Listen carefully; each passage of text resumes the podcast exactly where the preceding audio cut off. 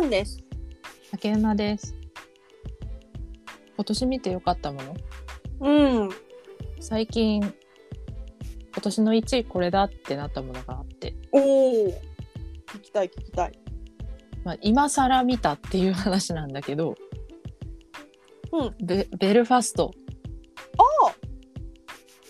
え、そんなにあでも今更かもう一ヶ月ぐらい経って経ってるのか。いや、ベルファストは今年の3月末に日本公開されていて、え、そうなの？うん、なんだけど今年のアカデミー賞にノミネートされてるから本国の方ではもう去年の公開のものなんですよ。あ、あー、ケネスブラナーのやつだ。そうそうそう北アイルランドが舞台の。あのー、ちょっと待って、ハリーポッターの秘密の部屋の時の先生、ギレデロイロックハート、ご機嫌だね。うんご機嫌のね、ナルシストの。で、ある時はポアロかなポアロ、ある時はテレットの悪役あそれもありましたね。のあの彼の自伝的な映画ですね。そうこれがアマプラで今月か先月末から配信開始されそうて。なんだ。昔私が好きだった北アイルランド出身の俳優さんのコリン・モーガンって人が出てるのでうもあるし、まあ、普通に気になってたから見たんですけどんうん、うんうん、大変良かったこのなんて言うんだなんなんて言えばいいんだろう人情ものっていうのかなこういうのって、すごくこう愛って感じで私これ「ジョジョラビット」見た時も人間の愛っていうのに打ちひしがれたんですけどほ今年はこの「ベルファスト」を見てああ愛ってなったっていううえなんかさこれケネス・ブラナーの自ど自伝的な映画だっていうのを聞いてうんうんいたからそんななんかドラマチックというかなものなのかっていうのがなんかどどこがいいポイントで何をもってアカデミー賞なんやろうああって思ってたんだけどその辺もうちょっと聞きたい。えっと、まあ、時代背景というか、まあ、1960年代70年代が舞台なんですけど、うんの北アイルランド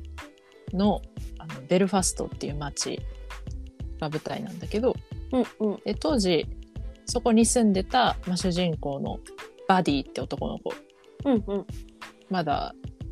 ちっちゃいんだよね9歳か9歳の男の子彼が主人公でで彼を取り巻く家族とかその町の人たちとの交流っていうのが描かれるんだけどうんうん時代背景としてその当時のベルファストっていうのはカトリックとプロテスタントの人たちが衝突していてなるほど。でプロテスタントの武装集団がほうそのバディが住んでる町にあのもう本当に攻撃でこう火炎瓶投げたり家うを、ん家の窓を割っていったりしてカトリックを追い出そうとするような構想じゃないけどそういういうあのすごく危険な状態な町に彼は暮らしてるんですよね。でこの町を出るかどうかお父さんはロンドンの方に出稼ぎに行っててそっちに移り住まないかとかでもおじいちゃんおばあちゃんを残していきたくないとかうんうんそもそもこの町が好きだからここから出たくないとか、まあ、そういう事情が絡みながらその町全体の血がつながってない家族以外の人たちにもあの育ててもらうバディの話っていう感じなんですよね。まあ、だからこう、まあ、昭和初期とかでも日本の日本によくあったような関係性ご近所さんとの関係性隣の家の子供をその地域の大人みんなが見守ってるみたいなそういうのが描かれてる映画でなるそほど。のバディが愛されてる感じがねすごくいいんですよ。うんうんなんだけど大人には大人の事情があるしあの街は落ち着かないしでもバディにとって自分の世界はまだそのベルファストの街だけだからとかそういうこの9歳の少年の葛藤とか未来へのこの希望とかそういうのも含めてすごくいらしててよかった。そうえー、ちょっとアマプラで見れるなら見てみよこれはね全編白黒なんですよね。う。うんうん。そこもすごくあのいい味出しててでこの少年のおばあちゃん役がジュディ・デンチなんだけど、はいはい彼女のセリフですごくこうグッとくるものがあってでそれにも注目してほしい。これはラストのセリフになるからな内容言えないんだけど、ね、ネタバレというか展開に関わるセリフだからねなるほどね。そのおばあちゃんの眼差しみたいなのも含めてすごく良かったんですよね。いいですね。えー、見てみよう。今年のベストか。まあ私洋画はベルファストだけど邦画はチェリマホなのでいいよ、それは分かった よ。それは主張しておこうかなああ今年の 映テ画。レマホは何回見に行ったのチェリマホ27回いやびっくりすることにうん。今年の頭もまた劇場で上映されて来年。もあのいくつかの劇場で上映されるんですよ。ままだだやつかってこ見れとるそうスーパーロングランじゃん。そうなんだよねえ。ま関あず西でーっってこととってやってるわけじゃないけどうんうん。関西えっと1月は関西の劇場も一つありますね。やなるるとほこどね。割と定期的に劇場で見れる環境がずっと続いているので、 まあ、初めて見る人ももちろんいるんだろうけどリピートで見る人もたくさんいるって感じまなあ、んきでっすとそうだろうね、そのロングランの感じは。へえ。もうブルーレイ出てんだけどね 買ってんでしょ、どうせ。買いました買いました当たり前だろ。もちろん買いましたあのね、思い出したよ。うん。ルックボースウェイズ。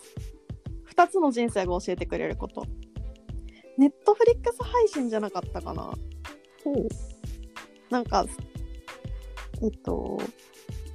大学の卒業式の夜に、うえってなって、女友達と一緒に寮のトイレに駆け込んで、妊娠検査薬使うとこからスタートするのおおで、一方は、 卒業式だから飲みすぎ、純粋に。うんうんでもちろん陰性なわけですよ。うんで、もう一方は、おめでたでおー子供を産むっていう、おーその2つの世界線がこう交互に入り組む形で描かれるっていう。え同じ人の2つの可能性をそうえ面白いねこれこれめっちゃ面白くてしかもこう大きなライフイベントで女性が持つインが受けるインパクトってすごい大きいと思っていてうんうんなんかそれは、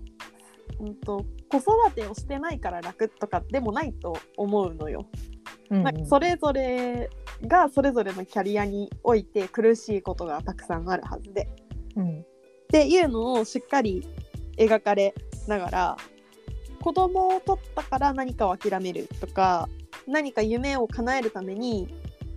何か他のプライベートを犠牲にするとかでもなくうんこう大人にぜひ見てほしいみたいな感じのいい映画だったへえすごい元気になれる映画これはこれねサムネ見て気になってはいたんですよね。ねそういうお話だったんだ。そうすごいよかったこれは元気になれるネットフリのドラマで面白かったものほうそのベストはあ1899かあこの間のやつねそうですダークのスタッフが作った1899なんだけどそれと同じくらい面白かったのがおう同じくらいはい彼女のかけらどんな話 Pieces of Her ってやつかな。これもサスペンス、サスペンスなんですけど、うんうんトニコレットが主人公のお母さん役で出ていたので、すごくこう不穏な感じがしていいなと思って見始めたんですよ。うんうんそうスタートとしては、その主人公の女の子が、そのお母さん、トニコレット演じるお母さんと2人でレストランに食事に来ていたら、自分たちとは全く関係のない人たちのいざこざの乱射事件ほのところから始まるんですね。でそこでその娘を守るためにお母さんがその犯人に対して立ち向かう、まあ、正当防衛で犯人を攻撃するんだけどほうほうそれがすごく勇敢だっていうことでたまたまそれを撮影していた人がそれを SNS に投稿して話題になってテレビでも放映されてっていうところから始まるのよ。うんうんうん。 でお母さんは怯え出すわけね。なぜだっていうね。で家族実はそう、娘には黙っていたお母さんのこう過去というかほう。真実みたいなのがあってそれがテレビ放送とかきっかけに顔が出てしまったがゆえにその過去が掘り返されていくでそれに娘が巻き込まれていくっていうお話でなるほど。めちゃくちゃ面白いのよこれ。へえ。誰が何者で何が真実で誰視点で語られるお話が信じていいものなのかっていうのが視聴者にもわからない二点三点していく展開の仕方がすごくこうサスペンスとして面白いところで最後まで緊張感があって見れますね。へえ。これ面白かった。あれ主演のトニコレットヘレンダリーでこの人の話してんのかうちらああそうですね。ナイトメアリーにも出てたんだいろんなとこに出てる。ナイブズアウトにも出てた 出し。てる出てるへえいやすごかった今回もこのトニコレットの演技緊迫感のある感じがねすごく良かったですねうーん一番はトニコレットが演じてるお母さんが一番何者かわからないっていうところがすごく面白いんでそれがこう紐解かれていく感じでこれは今年の春頃に配信されてたドラマで最近見たけどあ言語聴覚士なんだうんあそれもね博士でうん乳がんのサバイバーって書いてある、うん初めの情報はそうですよねうんえなんか「はあリアルネームイズ」てんてんてんって書いてある何者なんだろうねっていう 見てください。えー、これ面白そうなんか原作の小説があるんだあそうみたいね。こっちの元々の作者さんの方は日本語のウィキペディアまである、へえ。有名なんだだからこの本自体はあとドキュメンタリー部門はうん。圧倒的に「アワファーザー」が気持ち悪かったああ言う話してたね。う前ーんにあれはすごい話だったねでもまだ現在進行形の話だっていうのはだしうん。ある女性が読んだことから DNA 検査したら「あれこの人兄弟ですか?」っつっていっぱい遺伝子に関連がある人が見つかるタイトル込みで恐ろしいい話。やほんとアワファーザーだからねドキュメンタリー部門だと私「ようこそ映画音響の世界へ」っていうやつそれ公開してたのは知ってるぞこれねあの別に今年公開のものではないんだけど見たのが今年って意味でこれは面白かったですねあの映画の音の話うんうんなんだろうまあ歴史的にこの映画でどういうふうに音楽とか効果音とかそういう音っていうものが扱われてきたかっていうのを歴史的にこう紐解いていくんだけどその音響技術の発展と並行してこの映画にどう取り入れられていったかみたいなねなるほどねすごいネ面ットフ白かったリでもアマプラでも両方見れそう